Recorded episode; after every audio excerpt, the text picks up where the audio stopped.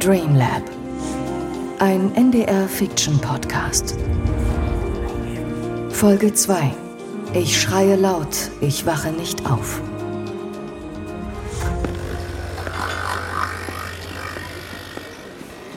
Nichts. Der Mann ist ein Phantom. Kein Social Media, keine Bilder, gar nichts?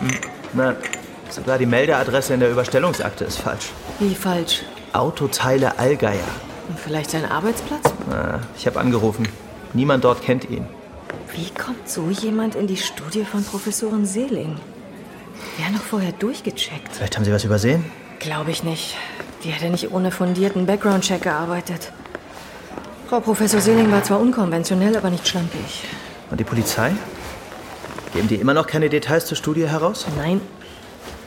Vielleicht kommen wir auch anders an Informationen. Was meinst du damit? Seelings Tochter. Wir waren im selben Jahrgang. Und was für ein Verhältnis hattet ihr? Ja, wir waren ganz gut befreundet, bis ich. Also, bis ich die Fachrichtung gewechselt habe. Wir haben uns aus den Augen verloren. Ich habe versucht, sie anzurufen, aber ich bin bisher nicht durchgekommen. Ist wahrscheinlich gerade ziemlich viel für Sie. Also wenn man so unvorhergesehen die Mutter verliert. Ja, die beiden standen sich damals sehr nah.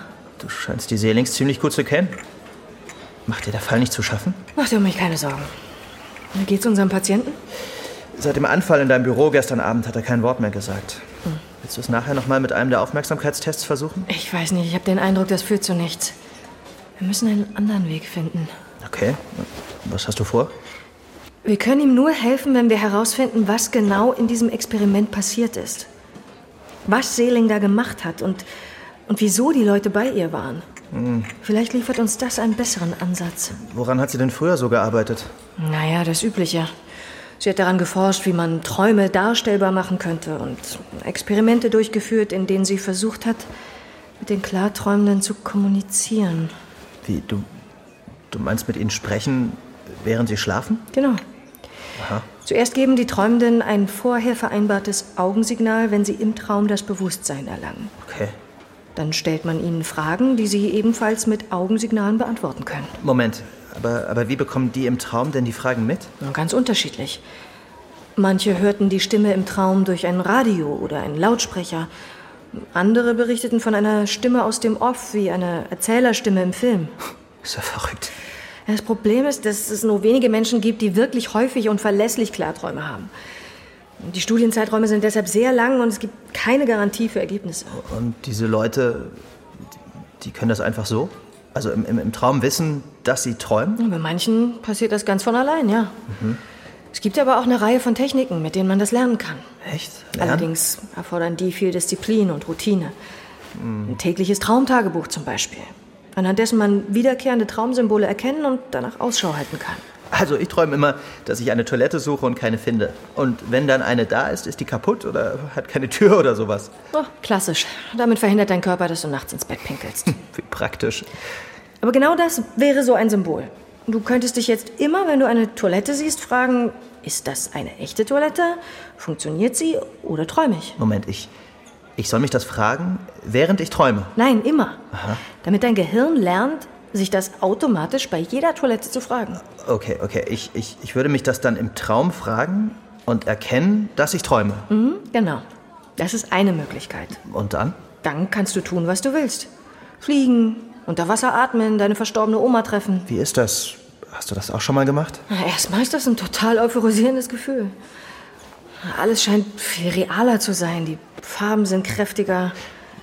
Man ist wacher, als man sich im Wachzustand fühlt. Das klingt doch eigentlich sehr schön. Ist es? Man kann aber auch eine Menge Schaden anrichten, wenn man ohne ordentliche Führung und Revision im eigenen Unterbewusstsein unterwegs ist. Wie meinst du das? Ich denke, man sollte vorsichtig damit sein, unbewusste geistige Prozesse zu manipulieren. Ja, stimmt. Am Ende ist es wie mit jeder Beobachtung. Alleine das Hinsehen verfälscht das Ergebnis. Wir können nicht sicher sein, welche Konsequenzen es hat, ins Unterbewusstsein einzugreifen. Wissen Sie, weshalb man Sie zu uns in die Klinik... Patientin Marit Friedrich wurde tot in ihrem Zimmer aufgefunden. Er hängt an ihrer Bettdecke. Auffällig war, dass sie offenbar Blut geschwitzt hat. In diesem Zusammenhang die Diagnose Pavor nocturnus überprüfen. Wissen Sie, weshalb man Sie zu uns in die Klinik... Im anderen Krankenhaus waren die... Die konnten mir nicht helfen. Schon, schon gut, schon gut, Frau Friedrich. Wir sind eine Spezialklinik. Ich werde Sie dabei unterstützen, wieder auf die Beine zu kommen. Verstehe nicht. En rouge. En rouge. Was ist en rouge? Ja? Frau Friedrich, Ausbau 2007. Links, rechts, links. Senke. Wagen ausrichten. Frau Friedrich? Vorsicht. Kompression. Verstärkte Bodenhaftung. Freitag, 15. November. Nach wie vor ist unklar, wie es bei den beiden Versuchsteilnehmenden Marit Friedrich und Daniel Vogt zu solch schwerwiegenden traumatischen Störungen kommen konnte. Ob und wie ein Zusammenhang mit dem Klartraumexperiment besteht, ist weiterhin unklar. Die Polizei hat bisher keinerlei Informationen zu den Todesfällen im Schlaflabor bereitgestellt. Die Studienleiterin ist tot. Eine Patientin, die darüber hätte Auskunft geben können, hat sich das Leben genommen. Und der verbliebene Patient spricht nicht. Gestern Abend erlitt er bei der Durchführung eines nonverbalen Aufmerksamkeitstests eine Panikattacke.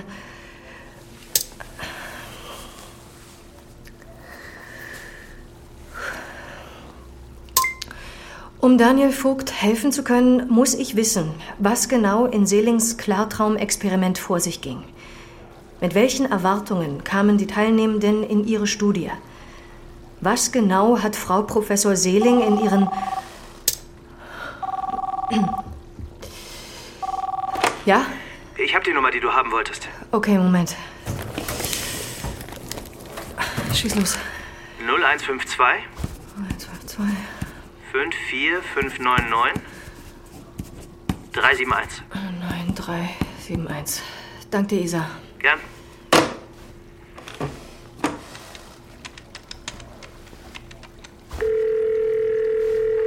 Kaminski? Lina Weiß von der Buchenklinik. Herr Kaminski, es tut mir leid, Sie unter diesen Umständen zu kontaktieren. Was wollen Sie? Ich habe ein paar Fragen zu. Es geht um Marit, nicht wahr? Ja. Vor allem geht es mir um die Traumstudie, an der Frau Friedrich teilgenommen hat. Ich habe der Polizei schon alles gesagt. Es tut mir leid, Herr Kaminski. Ich kann nachvollziehen, in was für einer schwierigen Situation Sie sich befinden, Einen aber. Scheiß können Sie.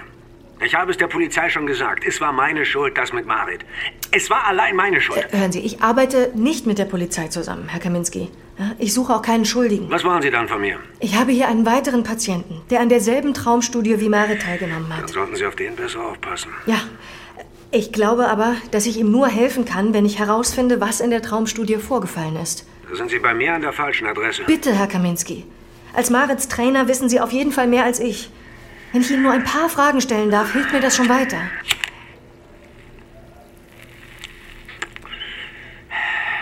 Sie haben eine Kipplänge Zeit.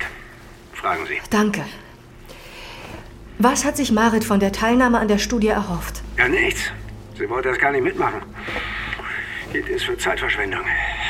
Ich habe sie dazu gedrängt, hinzugehen. Wieso? Ich habe das von Kollegen gehört. In Sportzeitschriften gab es auch Artikel dazu. Ne? Luzides Träumen. Eine Menge Leute trainieren damit. Spitzensportler.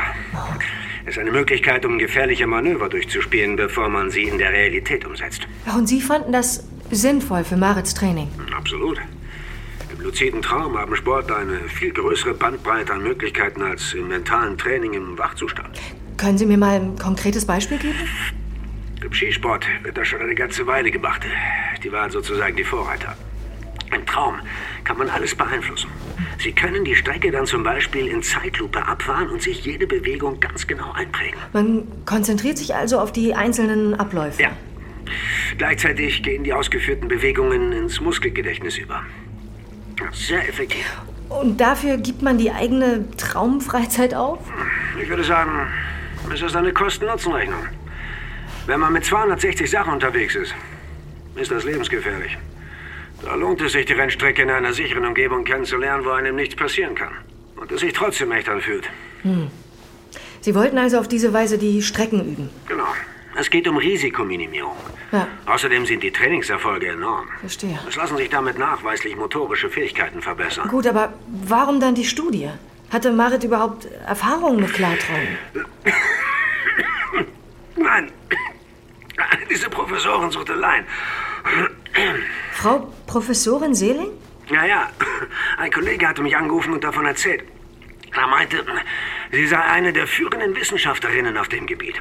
Und ähm, sie wollte noch einen Schritt weitergehen. Gemeinsame Träume. Moment, Kollektives Klarträumen. Sie meinen im Sinne von mehrere Menschen teilen sich denselben Traum? Ich dachte, ich könnte mit Marit zusammen die Strecken abfahren. Ihr direkt Feedback geben, sie coachen und das alles in diesem ähm, äh, hyperbewussten Zustand oder wie das heißt. Ich hätte in der nächsten Phase der Studie dazukommen sollen. Entschuldigen Sie, aber meines Wissens ist gemeinsames Träumen nicht möglich. Hören Sie, ich bin kein Arzt, aber das klang alles solide. Ich war bei allen Vorgesprächen dabei. Die Professorin war sehr nett und wirkte seriös.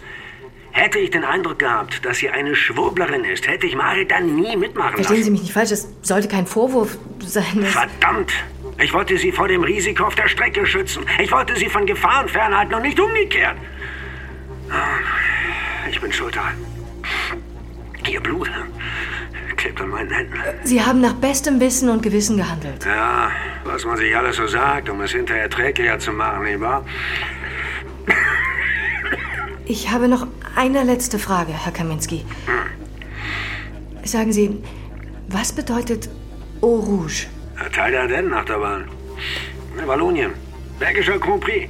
Eine Kurvenkombination, an der wir arbeiten wollten. Hören Sie, wenn das jetzt alle Fragen waren, Ja, äh, entschuldigen Sie, dass ich Sie so lange aufgehalten habe. ja, wieder. Und dann.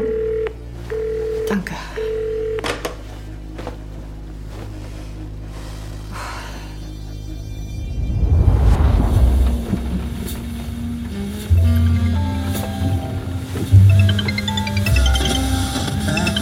Weiß? Äh, hallo Lina, Isa hier. Entschuldige die Störung. Ich weiß, du bist im Außentermin. Aber ein Herr. Wie war Ihr Name?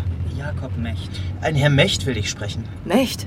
Sagt mir nichts. Er sagt, es sei dringend. Ah, worum geht's? Das will er ausdrücklich nur mit dir besprechen. Er steht hier neben mir. Okay. Hallo, Frau Weiß. Was kann ich für Sie tun? Es geht um Daniel. Ich muss ihn sehen. Sind Sie ein Verwandter von Herrn Vogt? Nein, das nicht. Wir sind Bekannte. Freunde.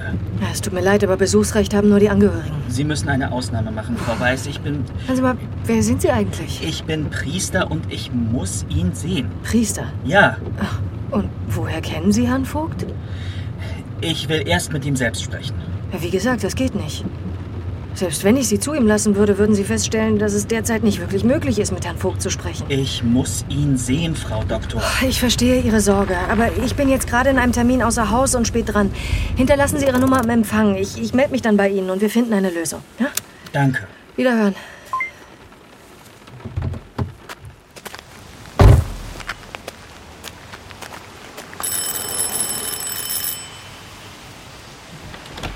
Ah, ich dachte schon, du hast es dir anders überlegt. Hi Saskia, entschuldige die Verspätung. Anruf aus der Klinik. Immer noch die Alte. Ständig unter Strom. Komm rein. Nochmal danke, dass du dir die Zeit nimmst, ja? Ja, setz dich. Also, falls du Platz findest. Ah.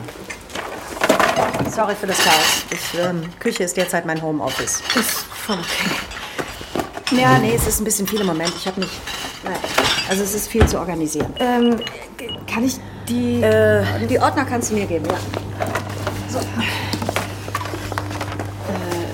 City Concepts GmbH gegen Eleni Georgio Mandantin. Du bist jetzt Anwältin? Mietverein Südstadt e.V. Widerspruchsverfahren, Betriebskostenabrechnung, Mietminderung. Das klingt doch gut. Äh, bin ganz oben angekommen. Nicht ganz so eine steile Karriere wie du, aber ich, ähm, ja, ich bin froh, dass ich überhaupt was gefunden habe. Halbtags wegen der Kids. Ah, sicher nicht leicht, das alles zu managen. Äh, wird das ein Therapiegespräch? Entschuldige. Berufskrankheit. Möchtest du was trinken? Nein, danke. Ich dachte immer, du wolltest auch Psychologie machen. Ich mache mir einen Tee. Sicher, dass du nichts willst? Ja, danke. Weißt du, ich musste mir eingestehen, dass ich das nur ihr zuliebe angefangen hatte. Klare Regeln, trockene Gesetzestexte liegen mir viel mehr als dieses ganze. Naja, Weiß schon, Menschen sind kompliziert. Ah, hast du wohl recht. Mama hat es auch überwunden, dass ich nicht in ihre Fußstapfen getreten bin. Sind deine Kinder gerade in der Schule? Bei ihrem Vater. Bis ich das mit der Beisetzung und dem Nachlass geregelt habe. Ist besser so. Entschuldige, dass ich unter diesen Umständen auch noch hier auftauche. Ich komme zurecht, keine Sorge. Mich hat allerdings überrascht, dass du dich gerade jetzt meldest. Du, Saskia, falls es ein andermal besser ist bei dir, dann... Du hast fünfmal angerufen. Es scheint dir wichtig zu sein. Ja, ich, ich denke, das ist es ja. Ich will ehrlich sein, Nina. Ich bekomme mit, was über meine Mutter geschrieben wird. Sie ziehen über sie her, als wäre sie eine Kriminelle. Und ich denke, du bist deshalb hier. Arbeitest du für die Polizei? Nein. Nein, ich, ich habe einen Patienten, der an der Studie deiner Mutter teilgenommen hat. Aha. Also eigentlich hatte ich zwei. Eine von beiden hat sich das Leben genommen. In ihrer ersten Nacht in meiner Klinik. Und äh, da gehst du als Oberärztin selbst los und suchst nach Antworten? Oder ist das ein persönlicher Rachefeldzug, weil du meine Mutter so sehr verachtet hast? Ich habe sie nicht verachtet. Ich konnte mit einigen ihrer Methoden einfach nichts anfangen.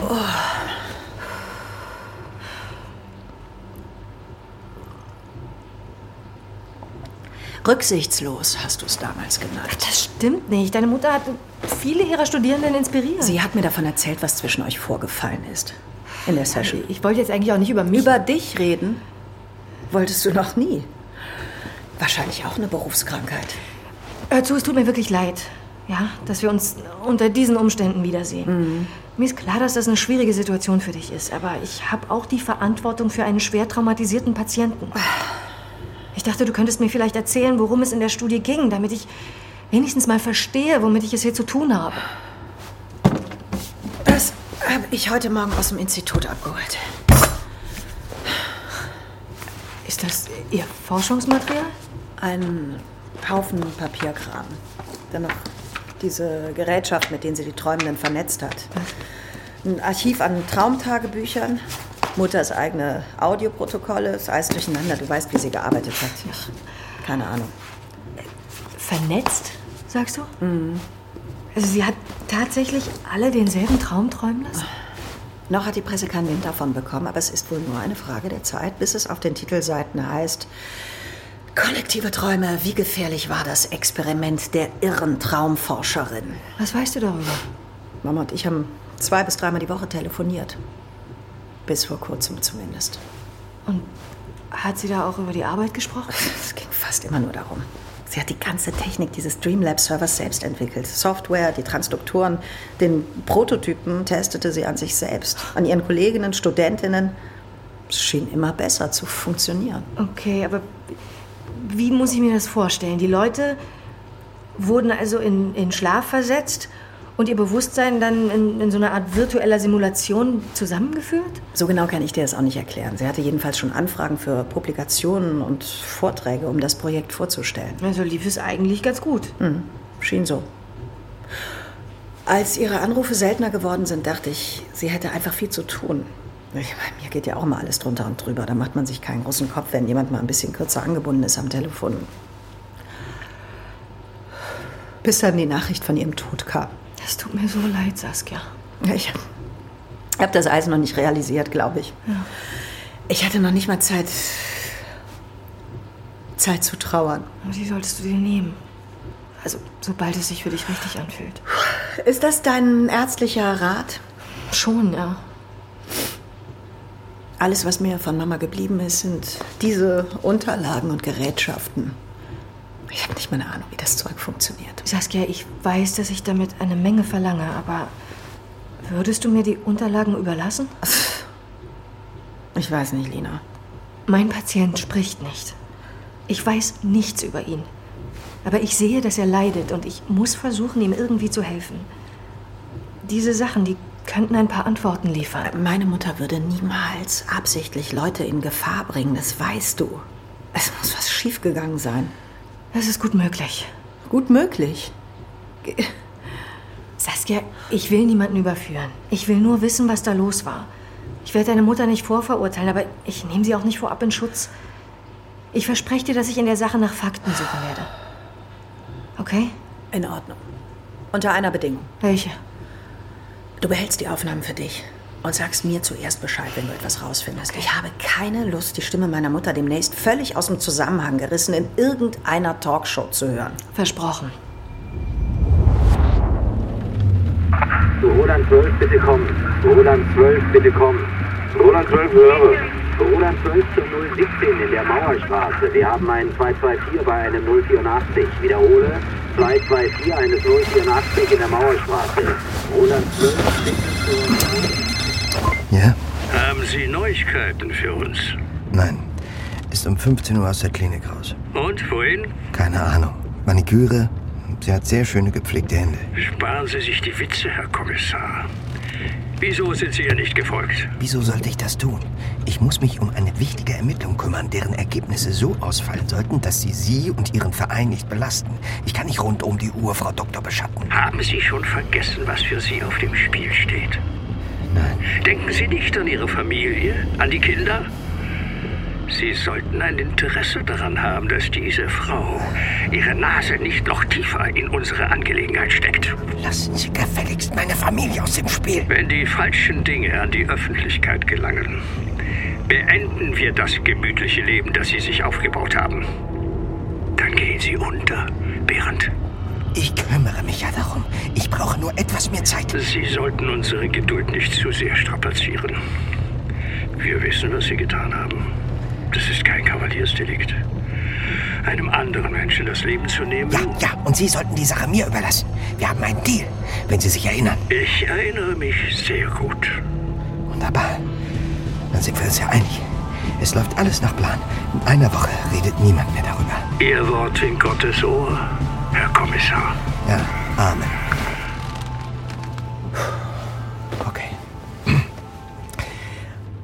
Hallo Schatz, äh, du, ja, die Schicht hat heute länger gedauert. Es tut mir leid, dass ich unser Mittagessen verpasst habe.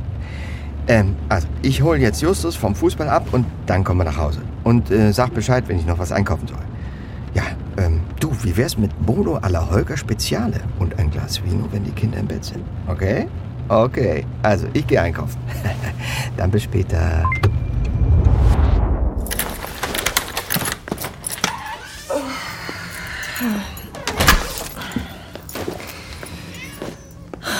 Na, meine Schöne, was hast du so gemacht den ganzen Tag?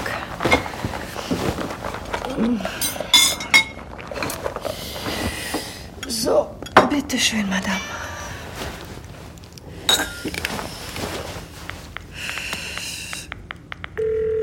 Ja, Hi, Isa. Du, ich wollte kurz hören, wie es Herrn Vogt geht. ähm, unverändert. Er schien den ganzen Tag über sehr ruhig. Das ist gut. Dann komme ich heute nicht mehr in die Klinik. Hier wartet nichts, was nicht auch morgen warten könnte. Macht dir einen schönen Abend. Ach, ich schätze, ich werde mich zuerst in die Audio-Log-Files der Klartraumstudie einarbeiten. Du warst bei Sellings Tochter? Ja. Wie es scheint, hat die Professorin das Experiment ausführlich dokumentiert. Meine Mutter hat immer gesagt, wenn man die Arbeit nicht im Büro lässt, wird die Küche zur Außendienststelle.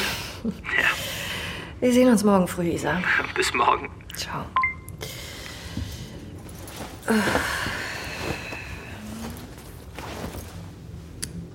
Ah, wo ist jetzt diese Festplatte? Ach ja.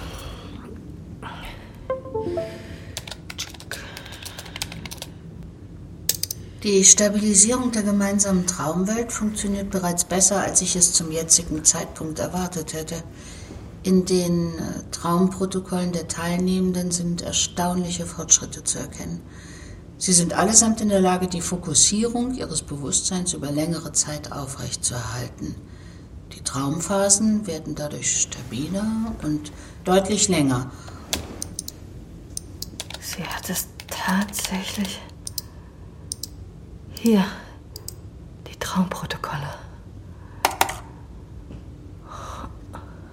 Protokoll Tanja Klein, 20. Oktober.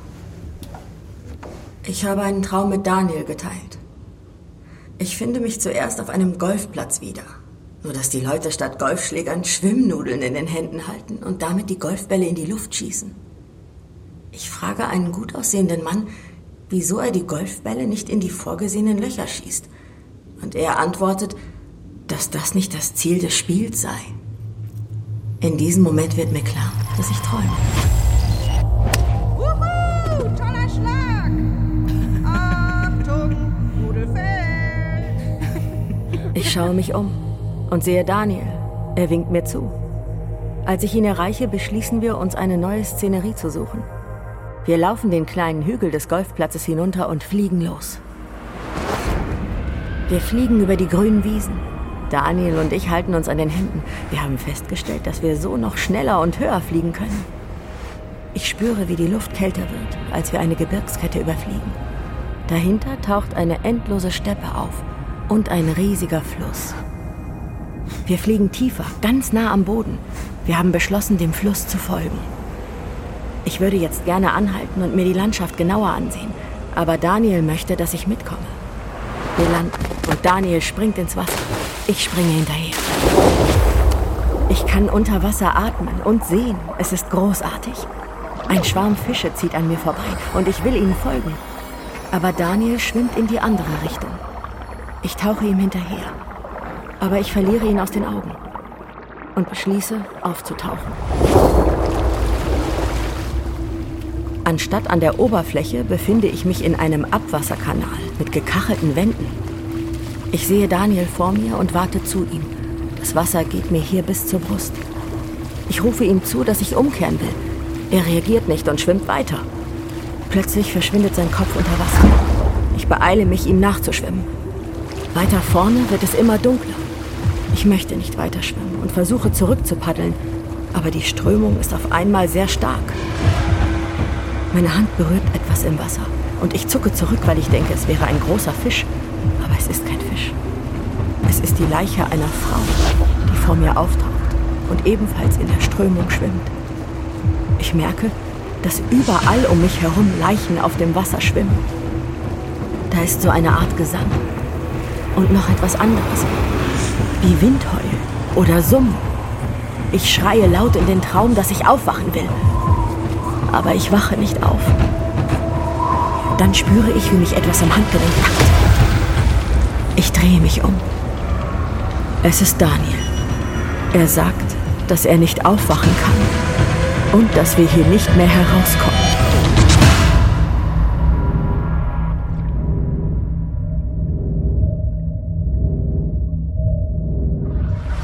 Dreamlab. Ein NDR-Fiction-Podcast von Rea Schmid und Thomas Kornmeier. Wenn du sofort weiterhören möchtest, in der ARD Audiothek gibt es jetzt schon alle Folgen dieses Podcasts. Einfach App downloaden oder unter ardaudiothek.de/slash dreamlab hören. Folge 2. Ich schreie laut, ich wache nicht auf. Mit Luise Helm als Lina Weiß.